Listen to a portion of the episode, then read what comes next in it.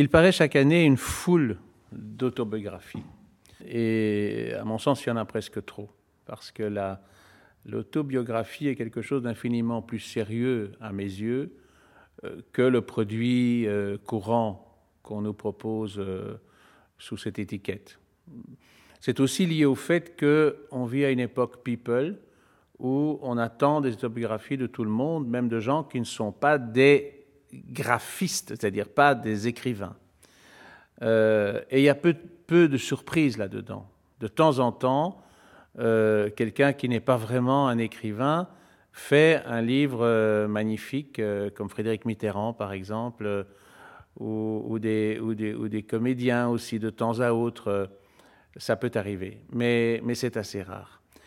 Alors, il faut placer dans une catégorie tout à fait propre les autobiographies d'écrivains.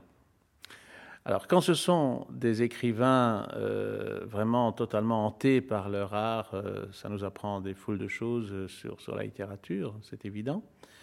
Quand ce sont des gens qui sont à la lisière entre la littérature et, l'action, entre la littérature et la pensée aussi, euh, ça donne des livres à multiples entrées.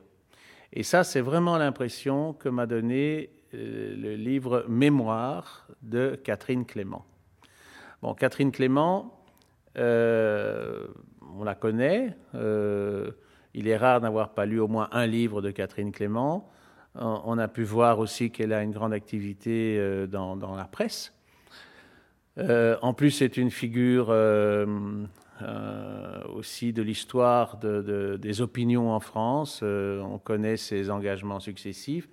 Et puis, on sait aussi qu'il lui est arrivé une chose qui a pris des proportions un peu spectaculaires dans la chronique de la société française, c'est son mariage avec un ambassadeur de France euh, qui l'a amené très vite en, Inde et, qui l'a amené à écrire des livres sur l'Inde euh, très beaux, enfin, parce que tout son bagage philosophique, psychanalytique, elle a pu le mettre à profit pour rendre compte de ce choc de, culture-là. Mais ici, évidemment, comme elle écrit sa, son autobiographie, elle livre tout.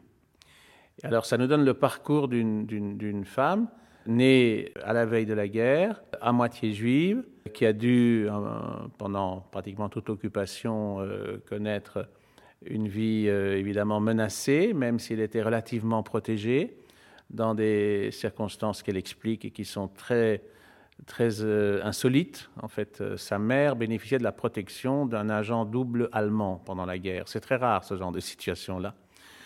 Et puis alors, euh, c'est la, carrière d'une jeune intellectuelle qui va faire de très brillantes études, euh, notamment à, la rue d'Ulm, qui va très très tôt côtoyer des gens euh, très importants comme Claude Lévi-Strauss par exemple, qui va s'engager dans le Parti communiste, qui va se passionner à la fois pour la philosophie et pour la psychanalyse, qui va très bien connaître des gens comme, comme Lacan, euh, qui va participer à une, euh, à une revue qui n'est pas tout à fait oubliée aujourd'hui et qui nous concerne, nous, ici en Belgique, parce qu'elle était dirigée par un Belge qui s'appelait Stéphane Cordier, et la revue s'appelait L'Arc.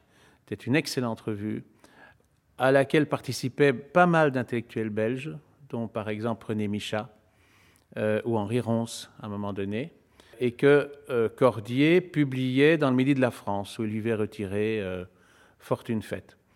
Et euh, dans cette revue, elle a participé à des numéros qui sont restés euh, mémorables, des numéros euh, monographiques sur des grands personnages, des, philosophes comme Deleuze, comme Lyotard, comme Derrida. C'est là qu'ont paru les, les, premiers dossiers sur ces gens-là, destinés à un plus large public que celui des connaisseurs.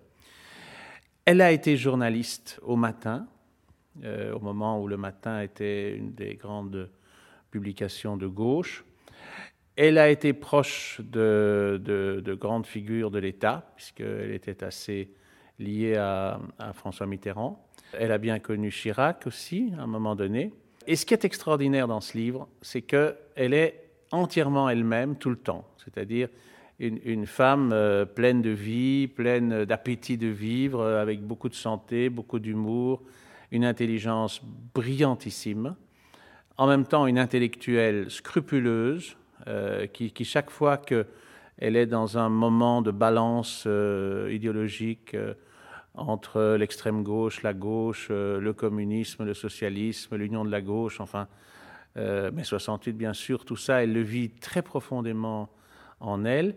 Et puis, il y a ce côté très féminin, très, très impulsif, parfois sentimental, drôle, euh, capricieux, qui fait qu'il y a un épisode, par exemple, très, très amusant qu'elle raconte euh, euh, très franchement. C'est les circonstances dans lesquelles elle a rencontré ce fameux mari diplomate, c'est-à-dire que c'était sous Mitterrand, et elle est nommée, alors qu'elle était journaliste au matin, elle est nommée chef du service des relations culturelles au Quai d'Orsay. Évidemment, comme elle est une extérieure, il y a une levée de bouclier qui se fait dans la carrière.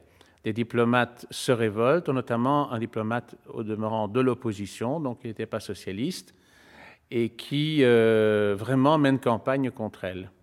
Et puis euh, un jour, un ami de Catherine Clément euh, lui dit Tu devrais peut-être aller directement t'expliquer avec elle, avec lui, ce qu'elle fait. Eh bien, c'est le coup de foudre. et, Catherine Clément va épouser cet adversaire elle va se retrouver Madame l'ambassadeur, plus du tout chef de service au Quai d'Orsay, et, une autre vie va commencer. C'est l'épisode le plus significatif et le plus pittoresque de la façon dont elle raconte sa vie. Et je crois qu'il y a des autobiographies qui vont bien au-delà simplement du récit d'une existence, mais qui transportent une vision de la vie, une philosophie, un art de vivre, euh, dont je connais quelques exemples. je, je confierais par exemple, et ça je le recommande à n'importe quel lecteur, de lire, s'il ne l'a pas encore lu, l'autobiographie de Roman Polanski, qui est un des livres les plus toniques que je connaisse, qu'il m'arrive moi d'ailleurs régulièrement de relire. Je l'ai lu trois ou quatre fois, parce que c'est un homme qui traverse des épreuves terribles et qui crée des choses magnifiques et qui demeure comme ça d'une pugnacité, d'une force vitale fabuleuse. Et Catherine Clément, dans ce livre-ci, m'a fait penser à ça. Je crois que c'est un livre qui est porteur de confiance et, terriblement euh, contagieux euh, par, par cette énergie.